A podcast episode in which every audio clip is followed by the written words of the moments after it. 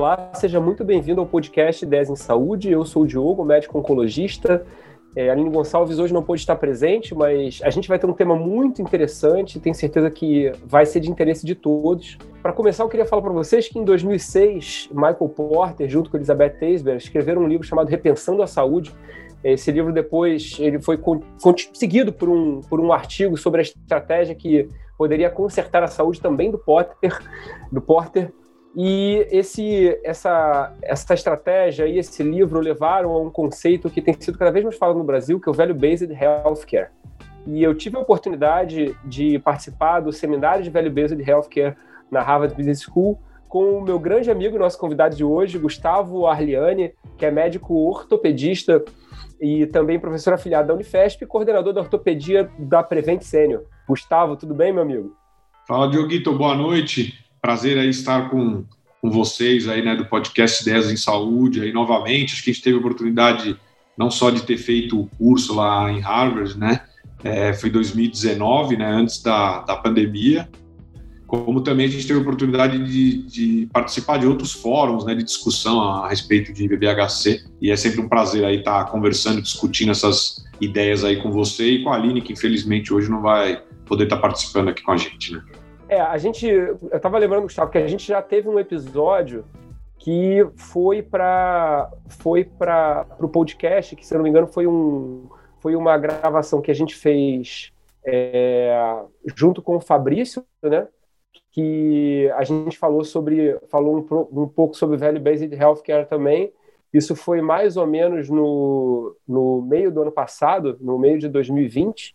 É, no episódio 30 aqui do podcast, então o episódio falando sobre Value Based Healthcare, a gente já falou um pouco, mas hoje a gente vai falar especificamente sobre uma, uma parte da, da saúde baseada em valor, ou saúde baseada em valores, ou o nosso querido VBHC, que a gente vai falar especificamente sobre IPU, as unidades de prática integradas.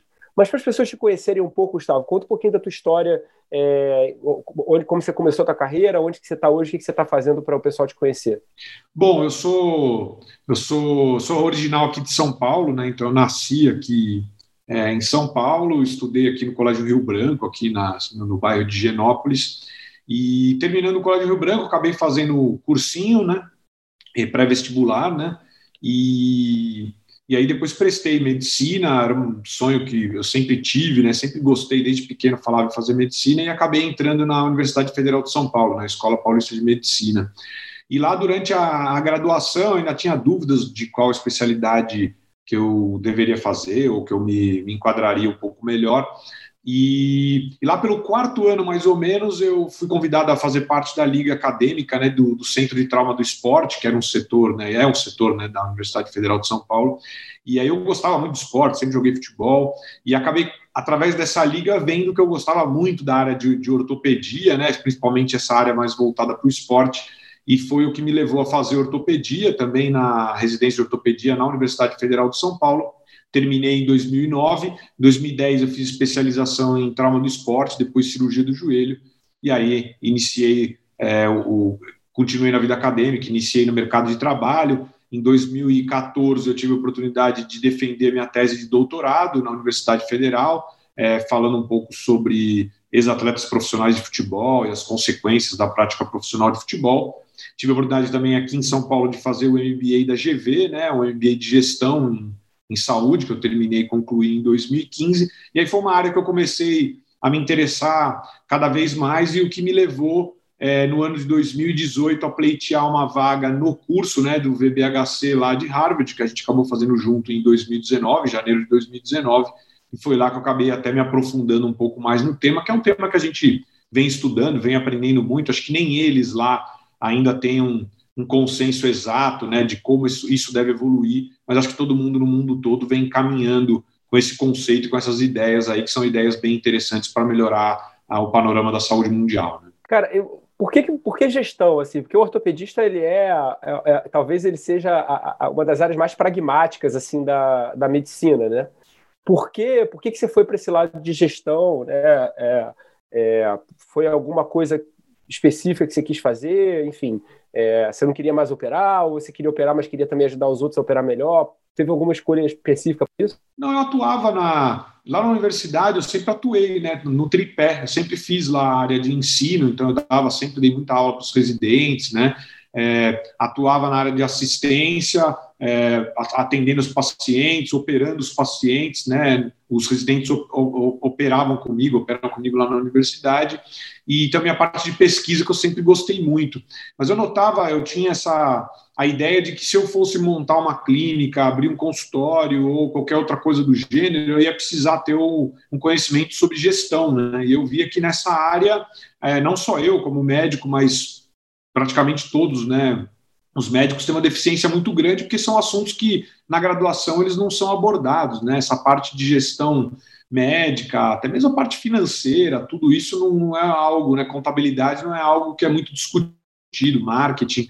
Então eu sentia que era uma lacuna que eu que eu tinha, assim como outros médicos, e que seria interessante para me aprofundar. E na época eu nem imaginava em trabalhar especificamente com gestão, né, Diogo? A minha ideia era entender um pouco mais sobre o assunto e, e poder utilizar isso na minha prática do dia a dia. E aí os caminhos foram me levando, né? Depois em 2017 eu fui convidado para entrar na, na operadora aqui, Prevent Senior aqui de São Paulo, e aqui dentro da, da Prevent eu acabei podendo né, trabalhar um pouco mais nessa área de gestão e utilizar até um pouco mais de todo esse conhecimento que eu tinha adquirido no MBA, né? Então foi algo que veio acontecendo, não era nem algo que eu imaginava, mas sempre foi uma área que eu gostei e quis me aprofundar, né? Tanto da parte do ponto de vista é, de investimento financeiro, mercado financeiro, que é uma coisa que eu gosto muito, estudo muito, como também essa parte de gestão da área médica, né? É, a, a, gente tem ouvintes né, da, do Brasil todo e também de fora do Brasil. A gente tem ouvintes nos Estados Unidos, na França, é, na África. É, para quem. Acho que vale a pena a gente abrir um parênteses, para quem não tá, talvez fora do eixo, do eixo Rio-São Paulo, é, fala um pouquinho da Prevent Senior, porque assim, ela é uma estratégia é, de mercado, é, é, uma seguradora muito diferente das outras. Fala um pouquinho da Prevent, porque acho até que a gente vai fazer um link legal com o IPU. É, a Senior é uma operadora que surgiu em 1997 aqui em São Paulo, né? Então, é uma operadora que tem aí em torno de 24 anos já de, de vida, né, de existência. Era uma empresa familiar, né? Então, uma empresa de de, de, donos, né? Eram dois, dois irmãos com seus pais que criaram a operadora lá atrás, né? É uma operadora que veio crescendo, era focada inicialmente, até alguns poucos anos atrás, em, em pacientes acima de 50 anos de, de idade, né? Então, pacientes da adultos mais, que a gente fala, né? E que com o tempo é, foi aumentando e muito aqui dentro de São Paulo, a operadora cresceu muito. Você tem uma ideia hoje a operadora ela tem algo em torno de 550 mil vidas, né? Basicamente em São Paulo e nas novas praças do Rio de Janeiro, Brasília, né? E aqui em São Paulo ela se estabeleceu na capital e também no ABC e no litoral.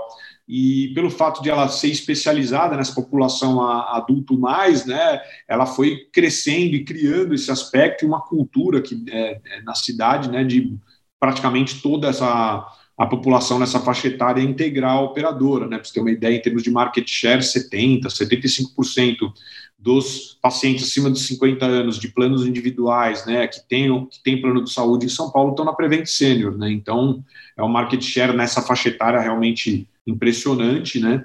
E é uma operadora que depois, alguns anos, dois anos atrás, mais ou menos, iniciou a expansão para outras cidades do, do Brasil e outras regiões, Além disso, abriu também para outras faixas etárias, né? Então, começou a trabalhar também com, com pacientes abaixo, né, beneficiários abaixo de 50 anos.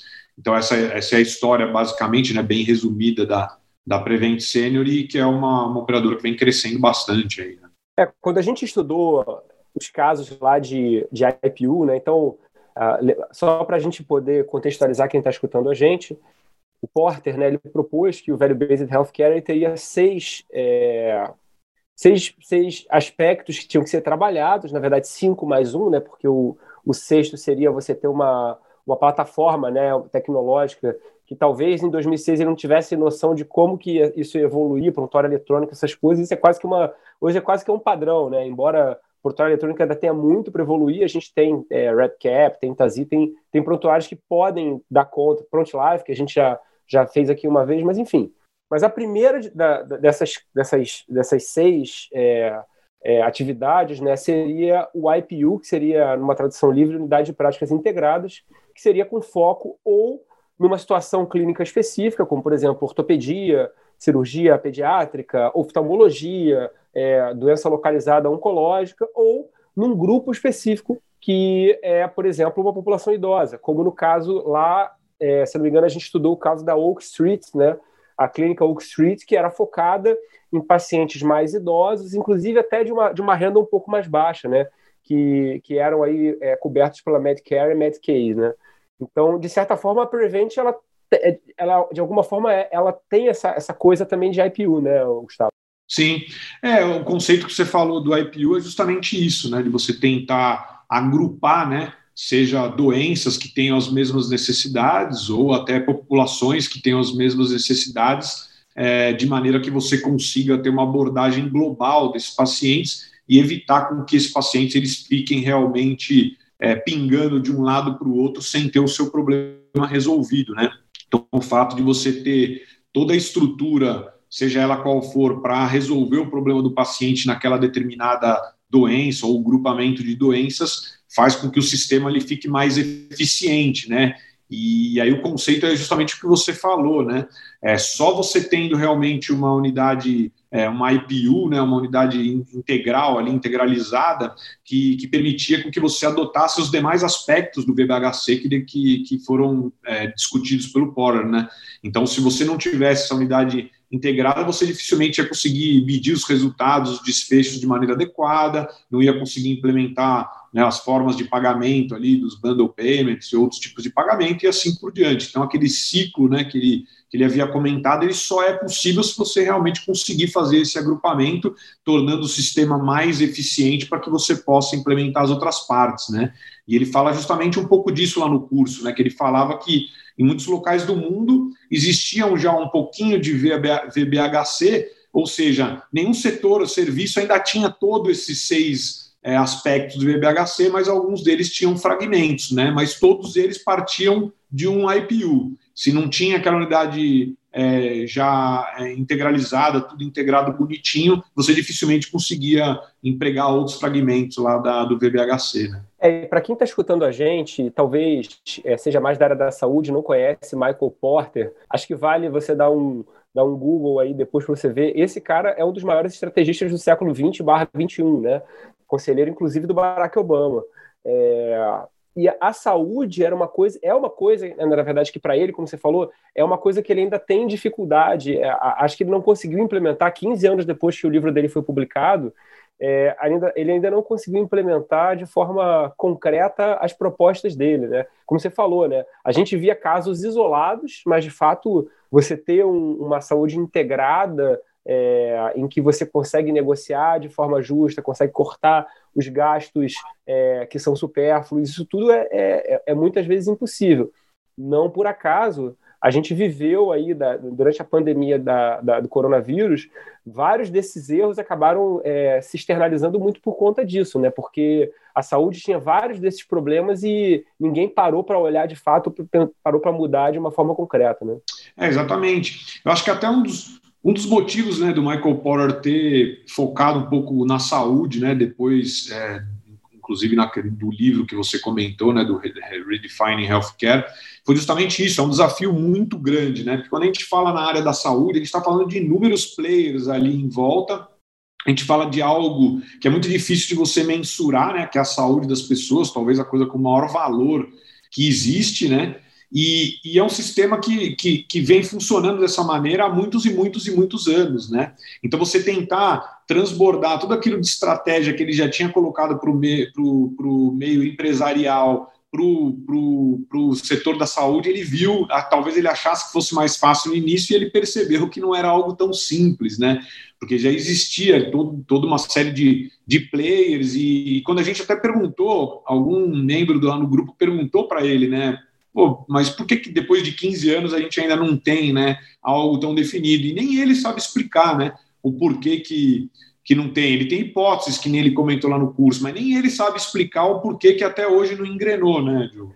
É, eu tenho uma, eu tenho uma, uma opinião, ele, eu acho que ele deixou escapar. Mas ele, ele, não, ele seria deselegante se ele falasse de, de, forma evidente, né?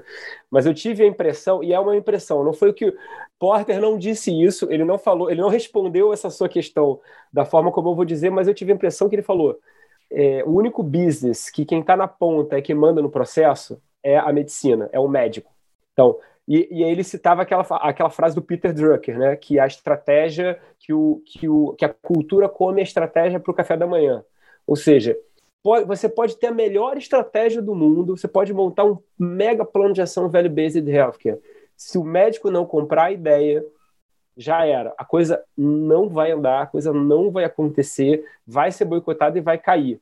A gente é, conversou já duas vezes aqui no podcast com, com o Vander Cortese, que é um gênio, o cara é um empreendedor incrível, e no início eu estava com ele no projeto inicial da BIP, que era um projeto de levar médico em casa, aplicativo para chamar médico, e, e, e, foi muito difícil os médicos entrarem na ideia, comprarem a ideia, e o projeto teve que ir para um outro caminho, e agora está explodindo, está bombando, mas enfim, isso daí eu acho que é, é muito é muito da razão, talvez, deles fazerem um curso, selecionarem gente do mundo inteiro, levar para lá para estar tá junto com o Porter, para treinar com ele, com Kaplan, com Thomas Philly, com, outra, com, com aquele pessoal todo lá.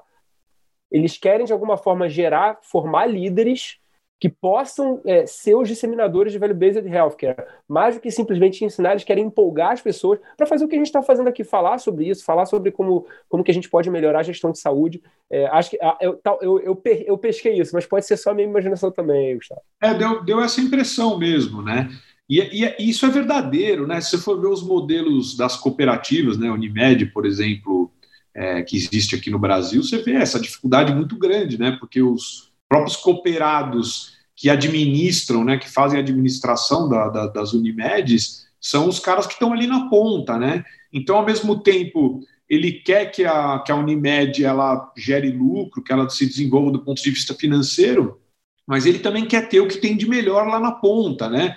É, custe o que custar. Então, tem esse viés que você falou, né, da ponta da caneta do médico, ele estando ali no, no front e ele gerindo muitas vezes ele mesmo. Então, é, isso realmente é, é, muito difícil, sem falar que o médico por si só ele é um profissional realmente difícil de lidar, né? Assim, é o que você falou, ele tem as crenças próprias. Para você liderar um grupo de médicos, a gente sabe o quão é difícil, né? Para você fazer esse tipo de liderança. Então, é realmente talvez seja tenha sido o ponto mais difícil, embora existam outros, né?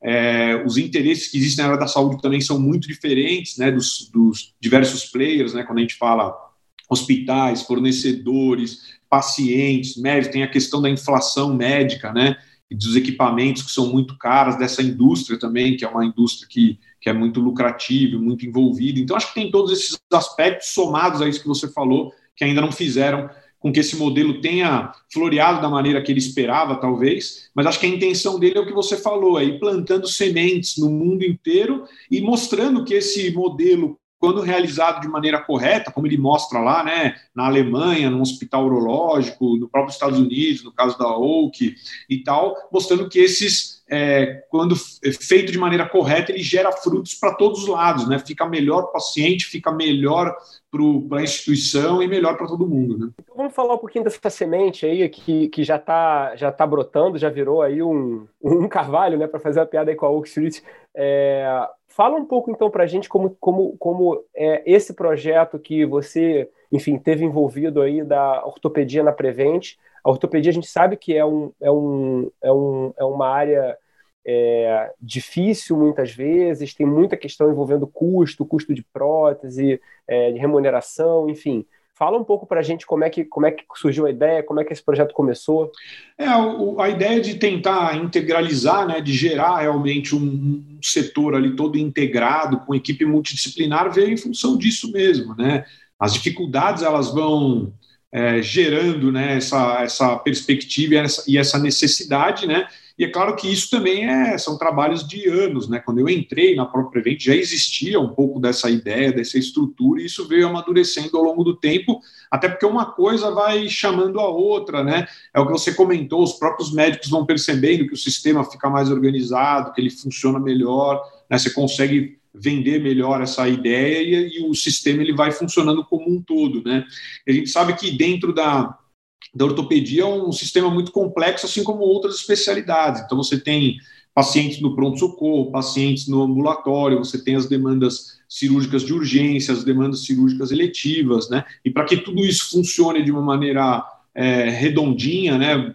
Funcione de maneira adequada, todos esses processos, toda essa estrutura, ela deve estar uniformizada. Então, a partir disso, é, na Prevent existe um, um, um, centro, né, uma parte específica cirúrgica da ortopedia, que fica centralizada num, num hospital, de maneira que toda, toda a equipe que trabalha ali, boa parte da equipe, ela está altamente treinada, especializada para trabalhar no nível hospitalar com a questão da, da ortopedia, né, ortopédica. Então, quando a gente vai falando, por exemplo, da cirurgia de urgência. Esse paciente ele dá entrada pelo pronto-socorro, tem uma comunicação direta do pessoal do pronto-socorro com o pessoal da enfermaria desse hospital, já existe todo um processo para que esse transporte ocorra, os exames que são pedidos, para que o paciente chegue lá da maneira mais adequada possível. Para você ter uma ideia, nas fraturas de fêmur proximal, por exemplo, esse paciente, quando ele chega no hospital, o anestesista já desce no, no, no, no na emergência para fazer o bloqueio né, de, é, nervoso né, desse paciente, de obturatório, femoral, para que ele não fique com dor.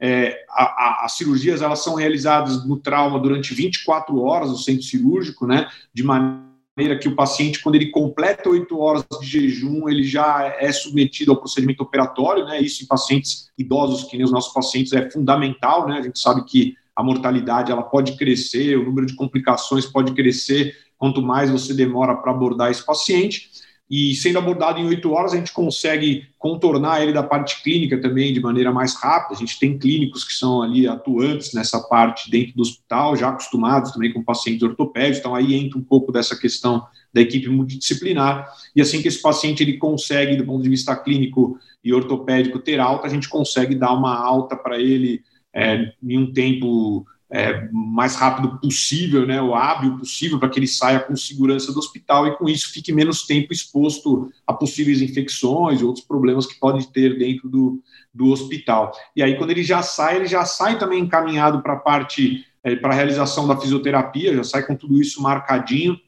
com os retornos marcados, de maneira que o segmento dele, ele, ele vai dando sequência na equipe até o final do, do, do tratamento, né? Então, isso já mostra um pouco dessa integração como um todo, esse processo como um todo, que funciona super bem, que para o paciente é algo sensacional, né? De uma fratura até ele ter alta, muitas vezes não chega a completar nem 24 horas, ou dá algo em torno disso, 24 a 30 horas, de maneira que com esse período ele já está na casa dele, que é o ambiente dele, evitando situações, por exemplo, de quadros de delírio, processos infecciosos, né, que pode acontecer com maior tempo de hospitalização. Então, tudo isso funcionando de uma maneira bem integral. Isso só é possível por causa disso, né?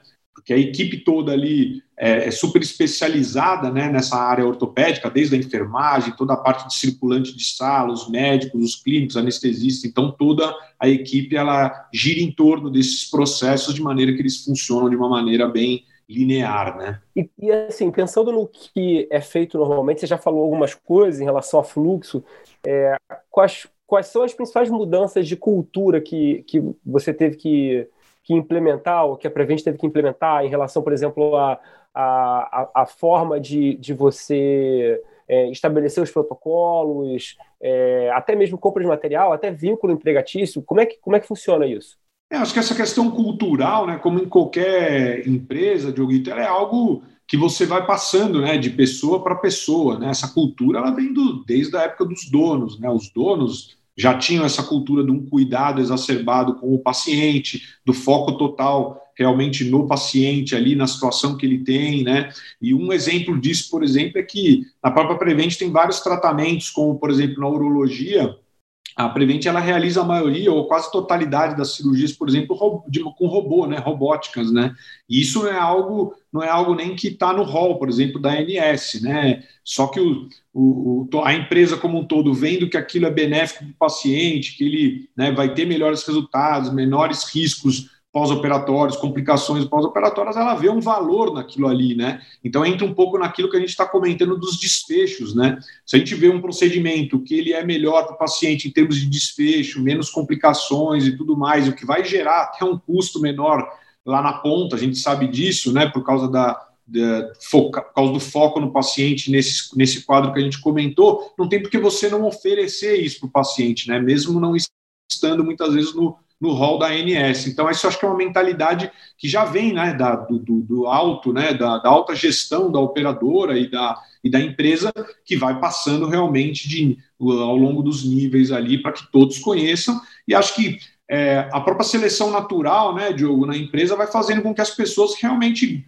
aceitam, gostam desse modelo, veem ele como um modelo de valor, vão ficando na empresa e trazendo pessoas que têm aquele perfil, enquanto que algumas pessoas que talvez não se adequam e não, não, né, não, não, não gostam desse modelo acabam não ficando, acabam saindo, de maneira que essa cultura ela vai se perpetuando e vai se tornando cada vez mais forte na instituição. Né? É, eu, eu imagino que assim, para você criar um vínculo e criar uma, uma identidade com a cultura, para os profissionais de saúde não médicos, ou profissionais em geral, seja até mais fácil, né? Porque muitos desses profissionais vão estar vinculados, muitas vezes, àquela instituição, talvez tenha até um outro emprego, mas aquele vai ser o emprego principal, é, né? Como é que funciona isso para o médico? Assim, o médico ele é vinculado de qual maneira? É, porque a gente vê no, no, hospital normal, o cara às vezes é plantonista, ou ele é sobreaviso, ou ele opera lá quando ele quer.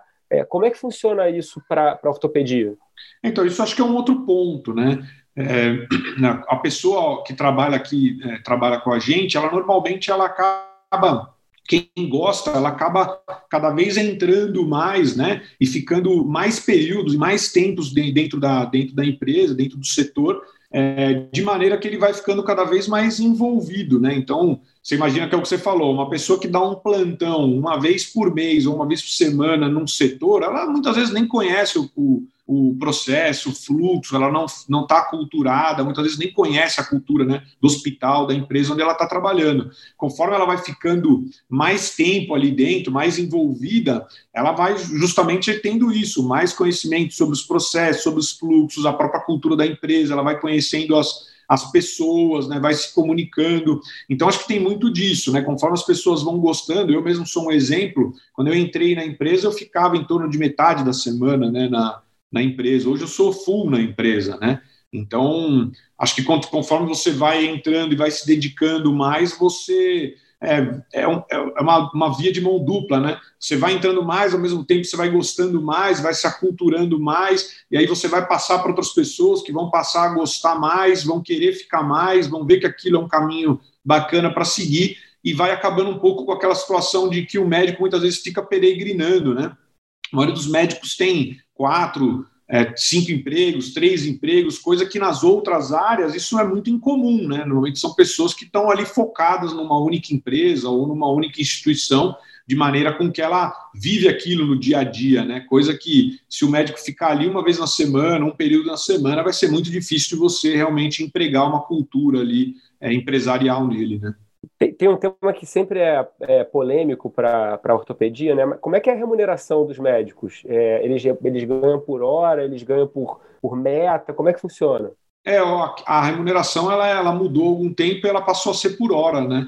Então, o, o, o, médico ele ganha na, seja na cirurgia, no ambulatório, no pronto-socorro, ele é remunerado por hora, que é um modelo até que, que, que funciona, né? Já existe aí ao longo do, no mundo todo já existem algumas instituições que trabalham dessa maneira, o que, por um lado, ele é, ele é interessante porque você cria uma uniformidade, né? O médico, seja ele clínico, cirurgião ou qual seja a especialidade dele, ele tem um certo parâmetro de remuneração, então você cria uma certa isonomia, né? De maneira que o, que o claro, desde que você consiga remunerar bem, né? Pagar um pouco acima do mercado, pagar bem, e, e isso gera uma, uma uma isonomia de maneira que você cria uma satisfação na equipe, né? Todo mundo ali tem um, tem um parâmetro, né? Não cria aquela coisa de ah, mas o fulano ganha mais que o ciclano e, e tudo mais, né? Então você tem essa isonomia, acho que você cria também essa uniformidade é, de maneira que fique, você cria um grupo mais coeso e uma coisa mais transparente dentro da instituição.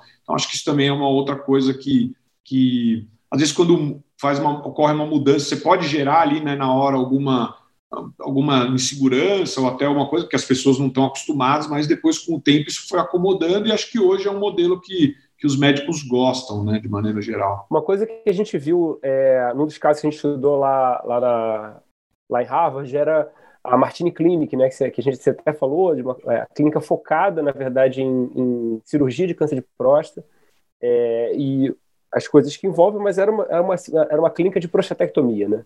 E uma coisa que eles falavam era sobre a constante preocupação em melhorar a técnica, em atualização científica, enfim. Como é que funciona isso? Assim, ah, tem uma técnica nova, tem uma, uma, uma um material melhor. É, como é que é essa, essa interação entre o corpo clínico e a gestão da, do hospital e também da, da Prevent para tentar fazer com que isso se incorpore? Como é que é esse diálogo? É, então, existe até. É, aqui a gente tem o, o, Instituto, né, que é a parte de, de, de, pesquisa e ensino, né? Então, dentro desse, dentro do instituto existe toda essa parte, né, do comitê de ética, das pesquisas que que estão sendo desenvolvidas dentro da, do, do, setor, no meu caso da, da ortopedia. Então, através dele, a gente consegue, inclusive, trazer é, novas tendências, novas né, tecnologias. Então, um exemplo dentro da ortopedia seria as terapias celulares, por exemplo, né?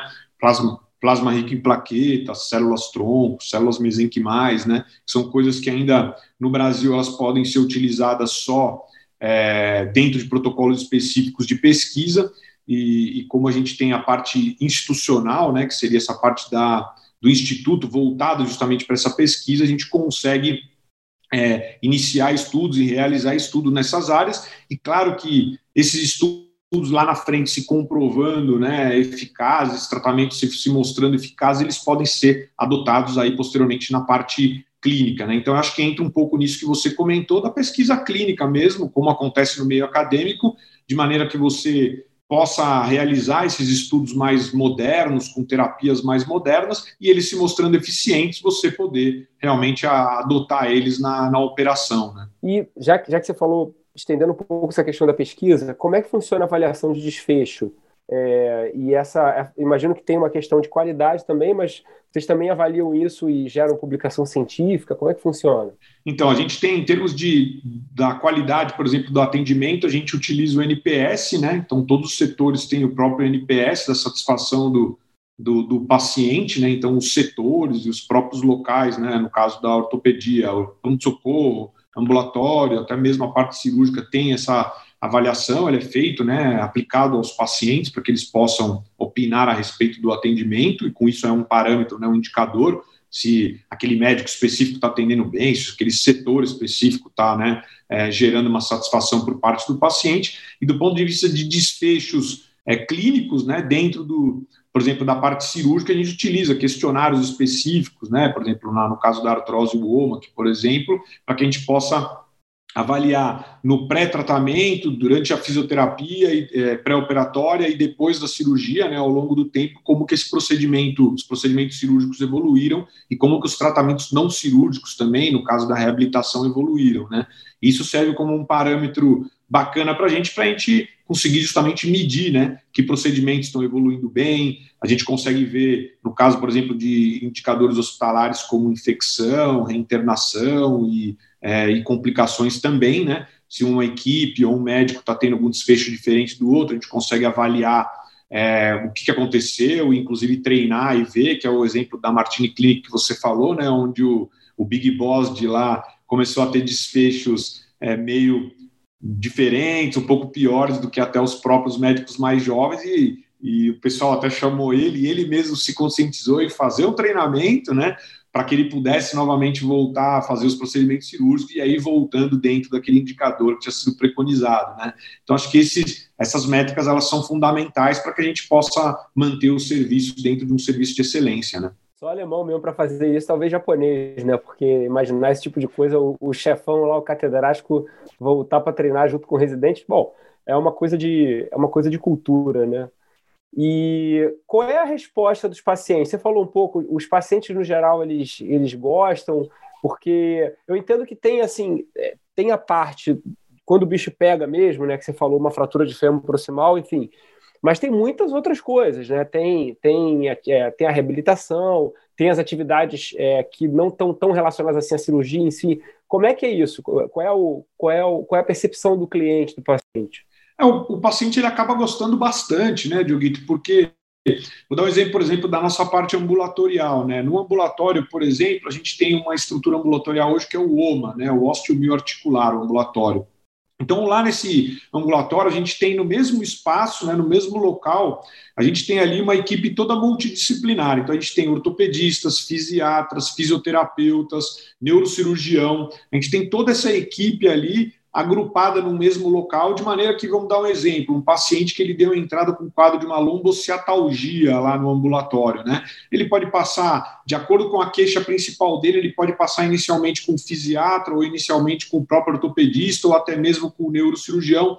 Se o ortopedista que atendeu o paciente, por exemplo, ele achar que aquele paciente necessita de uma avaliação do neurocirurgião, uma opinião, ele já discute ali na hora o problema do paciente. Se o paciente precisar, por exemplo, ah, realmente seria interessante para ele fazer um bloqueio de faceta aqui agora, para a gente ver se, né, como um teste terapêutico, até mesmo ver se ele tem uma melhor, ele já consegue fazer ali na hora, porque tem estrutura de, de tomografia para você guiar ou de escopia para você guiar essa infiltração. Ou seja, é, isso é tudo que o paciente sonha, né? Ele entra num lugar, né? E ele sabe que num tiro só ali ele vai conseguir sair dali com o problema dele resolvido ou quase resolvido. Diferente do que é o sistema que a gente está habituado, onde ele passa no ortopedista, que vai olhar e vai falar: ah, acho que vale a pena você passar num reumatologista. Aí ele passa, vai para outro lugar. Você sabe que em São Paulo, assim como no Rio, o trânsito, né, muitas vezes é infernal, deslocamentos muito grandes. Aí ele passa com o reumato, o reumato, ah, legal, mas talvez o neurocirurgião tenha que dar uma opinião. Aí ele vai no neurocirurgião. Então, às vezes, o paciente ele fica rodando, né, é, pela cidade e ninguém resolve o problema dele. Quando você cria uma unidade que nem essa, super integralizada de ambulatório para atendimento uniforme ali, integral do paciente, você resolve. Não tem como ele não gostar, né? Ele vai ali numa, numa, numa visita, numa vez, resolver, fazer tudo que ele tem que fazer na hora, né? É, e, e, tem o detalhe também do cara decidir que ele vai fazer um procedimento. O cara vai lá, escreve a guia do convênio, solicita o material, manda para o convênio para o convênio autorizar, aí o convênio não autoriza, nega, não pode nesse hospital, não pode esse material, não pode nessa data, aí o paciente já tem que fazer o risco cirúrgico, enfim. Aí é, é nisso aí que o paciente se perde no, no sistema e é aí que está o, o, o custo agregado que é meio que evaporado, né? Ninguém percebe é, o quanto de, de, dinheiro que se perdeu nisso daí, é, de, de, tempo que o paciente perdeu, de dinheiro que o paciente perdeu, de exame desnecessário, faz tudo de novo, aí o paciente pede uma segunda opinião, muda de médico, e aí ninguém vê, é, esse dinheiro ele, ele, é, ele vai pelo ralo ninguém percebe, né? É, ele entra dentro daqueles 30% de desperdício, 30%, 40% que falam da saúde, que nem, você acaba nem percebendo, né? E o próprio paciente, muitas vezes, ele encara isso como normal, porque aquilo é o que acontece, né? É o dia a dia. Então, quando você vem com uma solução diferente que nem essa, até o paciente se sente surpreendido e ele me pô, mas eu, puta, vou conseguir, eu vou conseguir fazer o exame agora aqui, doutor? É, não, você vai fazer o exame e vai passar com a gente aqui para a gente já ver e definir. E outra coisa é que essa verticalização de processos, ela encurta esses caminhos, né? O que o paciente demoraria 10 steps ali para chegar num procedimento cirúrgico, talvez seja necessário, você tendo uma verticalização de processos, acabou, né? O paciente tem indicação de cirurgia, o médico já vai marcar, é, basicamente nem existe auditoria, porque já existe um processo, um protocolo específico ali de materiais e de conduta para aquilo tudo, e isso agiliza demais o, o processo, diminui a burocracia e com isso você melhora para o paciente os despechos, a satisfação e diminui os custos de maneira direta, né? Porque é, muitas vezes o melhor tratamento é aquele que vai custar mais barato, né, Diogo? Porque se você é, se aquele paciente complicar ou ele ficar pingando, é, entra tudo nesse desperdício que às vezes lá no final da conta, quando você vai fazer, ele vai sair muito mais caro do que o que seria se você tivesse enxugado o processo, né? E aí entra naquela discussão, né? Não adianta você escalar um processo sem, sem que ele esteja eficiente, né? Você escalar um processo ineficiente é muitas vezes pior do que você deixar ele como está. Então você tem que estar tá com o processo redondinho e a partir dele você consegue escalar e crescer, né? Que é um dos pontos também, um dos últimos pontos, na verdade, do Porter, né? É, que é o que eu queria te perguntar. Na verdade, assim, beleza, você já estabeleceu é, um, um processo, né? É, então, eu queria te fazer duas perguntas. A primeira, se isso, esse modelo, por assim dizer, de IPU, ele já está sendo feito para outras condições clínicas, e aí, obviamente, que a gente pensa em câncer localizado, a gente pensa em, em, em oftalmologia, É, a gente pode até pensar em coronavírus, né, em Covid, porque de fato teve que montar uma estrutura para isso, né? É, e se isso já está sendo pensado também para ortopedia, mas para outras regiões, já que a Prevent agora está tá com aí com uma estratégia nacional. Então, primeiro para outras doenças e depois para outras regiões. Não, sem dúvida, né? Para outras doenças ele segue o mesmo caminho, né? Que é o que eu acabei de comentar. Se você cria ali um processo, deixa ele bem eficiente, você testa ele ali, estressa o sistema e vê que ele funciona, nada mais fácil do que você aplicar isso em outros grupamentos de doenças, ou, outras especialidades, claro que adaptando, né? Você vai para oftalmologia, por exemplo, né? É claro que ela não segue o mesmo caminho da ortopedia, eles têm maquinários diferentes, você vai ter que adaptar um pouco daquele fluxo, como que o paciente vai andar, as cirurgias são em em, em, em, centros cirúrgicos é, de hospital dia, menores, às vezes até ambulatoriais. Então, isso vai variar um pouco é, de condição para condição, de especialidade para especialidade, mas aí fica muito mais fácil, é só questão de você fazer esse tipo de adaptação e, e, é natural que aquele processo que foi dando certo numa especialidade vai passando para outra e isso é feito, né? Já foi feito, existe que a oftalmo funciona dessa maneira e outros setores também funcionam dessa maneira.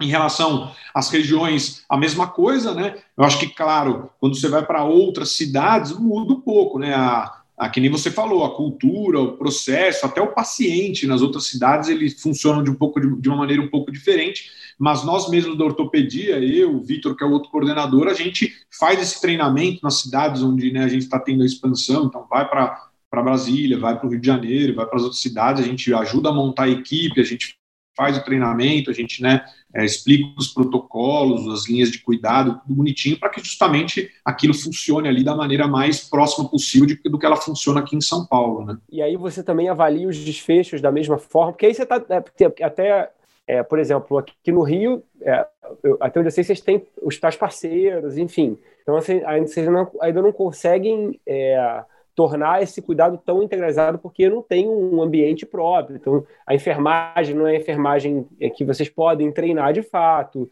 É, o, até mesmo o ortopedista, eu imagino que ele não tem uma dedicação. E isso daí eu entendo que seja um processo também. Né? Sim, é isso, isso entra naquilo que eu falei de verticalização de processos. Né? Às vezes você não precisa ter estrutura como um todo. Né? Aqui em São Paulo a gente tem a estrutura também. Mas você vê que, por exemplo, aí no Rio de Janeiro a gente tem hospitais que não são nossos, né? E que a gente simplesmente introduz os nossos processos ali de maneira que eles funcionem com a nossa equipe da maneira redondinha com que ele deve funcionar, né? Então a questão do, dos protocolos, das linhas de cuidado, né, de todos essas, essas, esses processos que já foram criados, eles são replicados só sendo em outra estrutura hospitalar, mas ela funciona super bem desde que isso aí seja implementado, os indicadores seguidos e tudo mais, né? E agora até dentro da da Prevent, a gente está criando uma outra unidade integral, que é a unidade de esportes, né? Então, ela vai funcionar da mesma maneira, né? A ideia é que você vai ter um público provavelmente mais jovem, né? A gente tem parceria, parcerias que a gente fez agora com o Comitê Olímpico Brasileiro, a gente fechou parcerias com, o comitê, com a, a Confederação Brasileira de Ginástica, de Atletismo. Então, a gente já tem algo em torno de 5 mil atletas dentro do guarda-chuva da, de, desse setor né, do, do Prevent Senior Sports, e ele vai funcionar dessa maneira também, né, com processos bem definidos, é, uma casa do atleta que está sendo montada justamente para que tenham ali a equipe toda multidisciplinar. Então a gente vai ter lá médicos ortopedistas, vai ter médicos, vão ter médicos do esporte, psicólogos do esporte, ginecologista do esporte. Então a gente vai ter toda uma uma estrutura ali dentro da, da casa do, do, atleta, de maneira que o atleta ele seja atendido de maneira integral e resolva o problema é, dele, a lesão, a reabilitação, a questão da performance, da avaliação, tudo no mesmo espaço, né? Então, isso é uma questão que facilita para o atleta, para o paciente, no caso, e também para nós ficar mais organizado esse processo e mais fácil de gerir e administrar, né? Então, é, vamos, vamos entrar nesse assunto, tá? Porque é, Hoje eu atendi no consultório, atendi vários pacientes. Eu, eu, eu, eu sou especialista em câncer, é, é, em uro-oncologia, então eu tenho muitos pacientes, por exemplo, de câncer de próstata, né? E os pacientes, muitos deles fazem terapia de privação androgênica, ou seja, eles são, é, eles fazem uma castração, então a testosterona deles é baixa, então a massa muscular ela diminui, a massa óssea ela diminui, eventualmente você pode ter um déficit cognitivo. E a gente fala para o paciente, faça atividade física. E a gente fala, olha, para você ter uma boa saúde, você tem que fazer atividade física. É, quando a gente fala assim de, um, de, um, de uma, uma, uma, um foco de uma seguradora de saúde em esportes, por mais que isso possa parecer óbvio, isso está longe de ser uma coisa simples de ser implementada, né?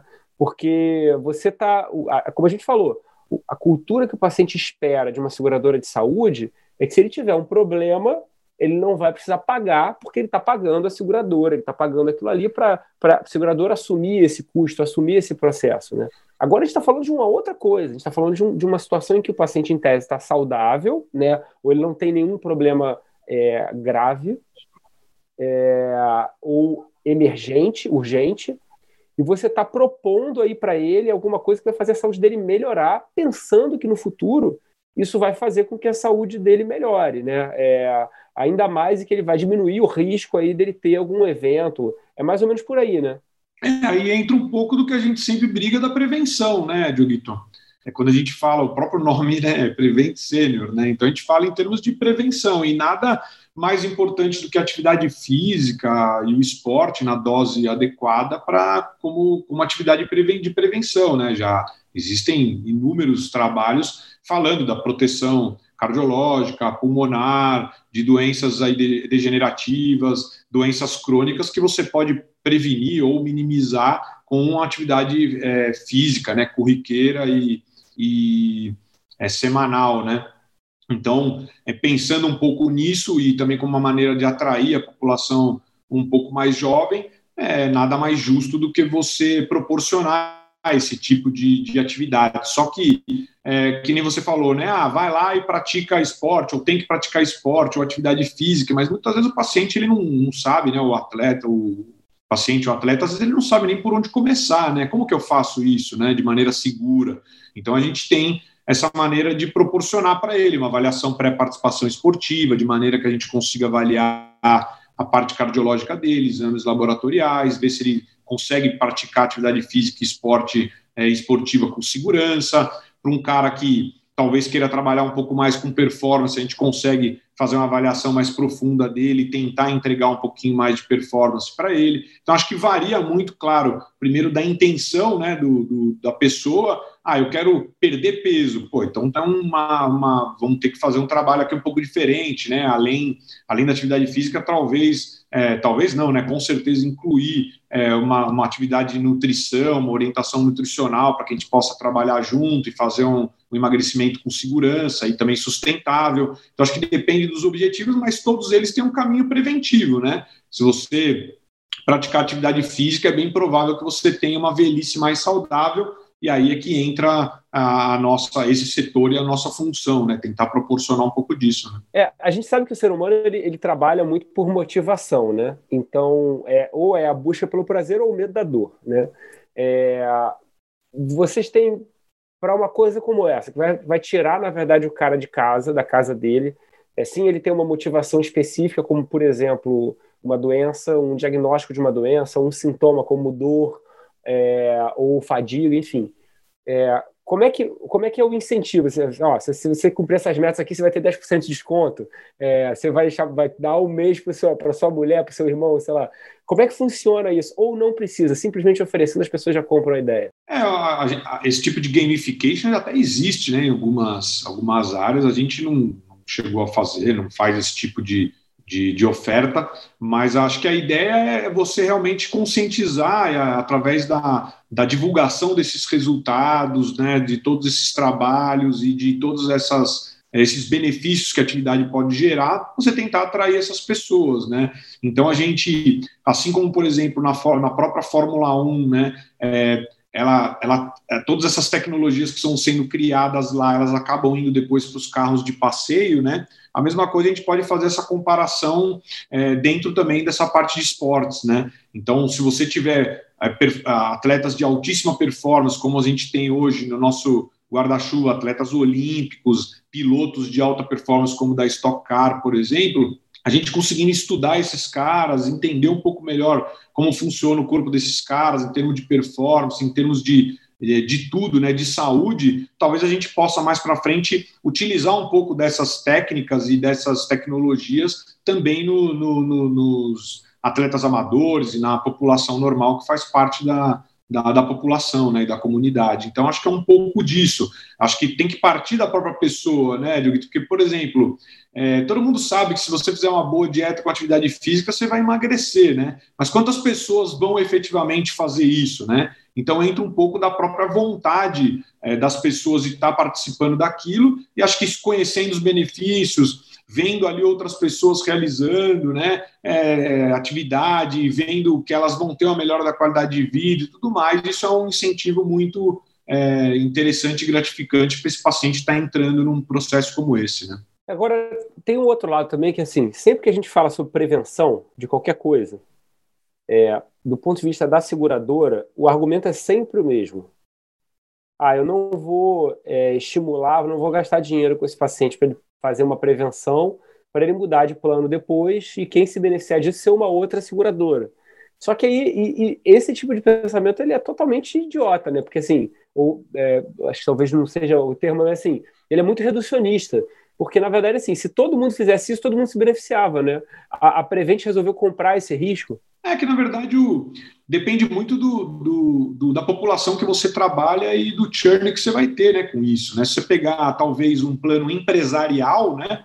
então, um plano, uma empresa que tem lá 10 mil vidas, 10 mil beneficiários, e ele está com uma determinada operadora. Se vier uma outra operadora e oferecer 10 reais mais barato por vida, é capaz de ele mudar. E aí vai ter um pouco disso que você falou.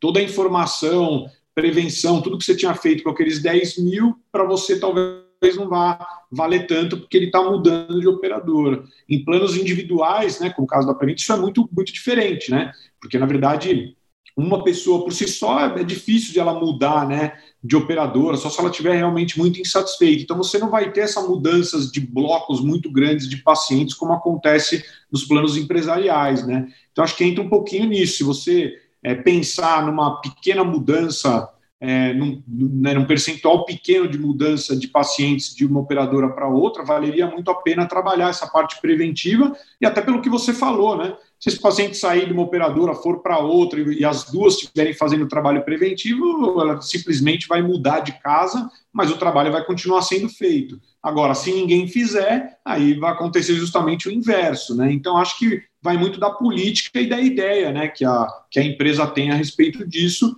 e eu acho que na nossa população isso funciona super bem, né? A, a mudança realmente é muito é, pequena e é uma população que muitas vezes até compra mais essa ideia, né? Do que uma população mais jovem. Guto, a gente já está terminando. Queria te agradecer desde já. E a gente sempre termina com uma, uma pergunta sobre perspectiva, né? E aí, você já falou até um pouco que agora você está mais atuando nessa parte aí de esporte, né?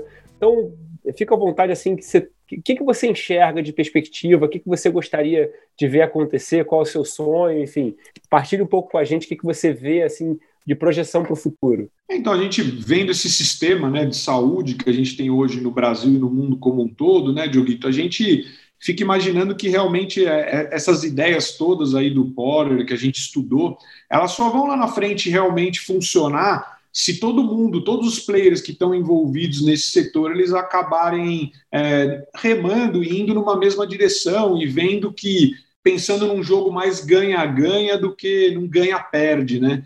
Porque o que acontece hoje é um pouco é, um setor, né, o hospital puxa para um lado, a operadora puxa para o outro, o paciente puxa para o lado, a ANS ali no meio tentando ver como resolve. Então é, uma, é uma, uma, uma, um setor muito difícil de você regular e de você fazer, porque as forças elas vão puxando para lados contrários, né, e com forças diferentes, né.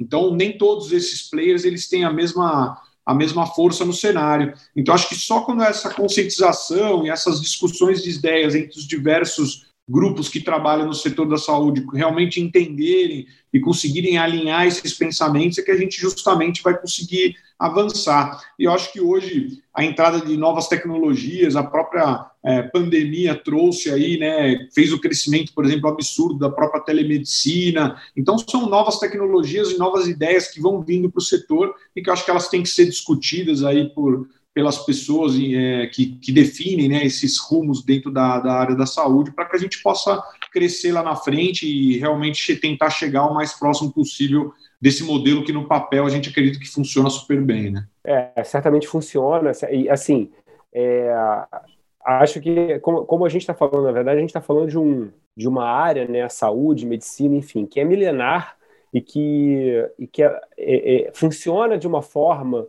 é, há muito tempo e de fato nunca nunca foi mexida, né? E nunca se conseguiu mexer. Então, assim, talvez 15 anos seja, seja muito pouco assim para você começar a difundir uma ideia. Talvez o que, o, o que a gente esteja vendo, na verdade, que vai de fato impactar na mudança, é, vai demorar muito mais, né? É, e você falava das, da questão dos, dos, da, da combinação e da, da, da interação entre os players, assim, tem, tem dois que eu acho que, que participam de alguma forma do mercado, é, mesmo que, estejam fora deles, mas que impactam no mercado, que, que, são, que é a regulação do Estado e o sistema judiciário, né?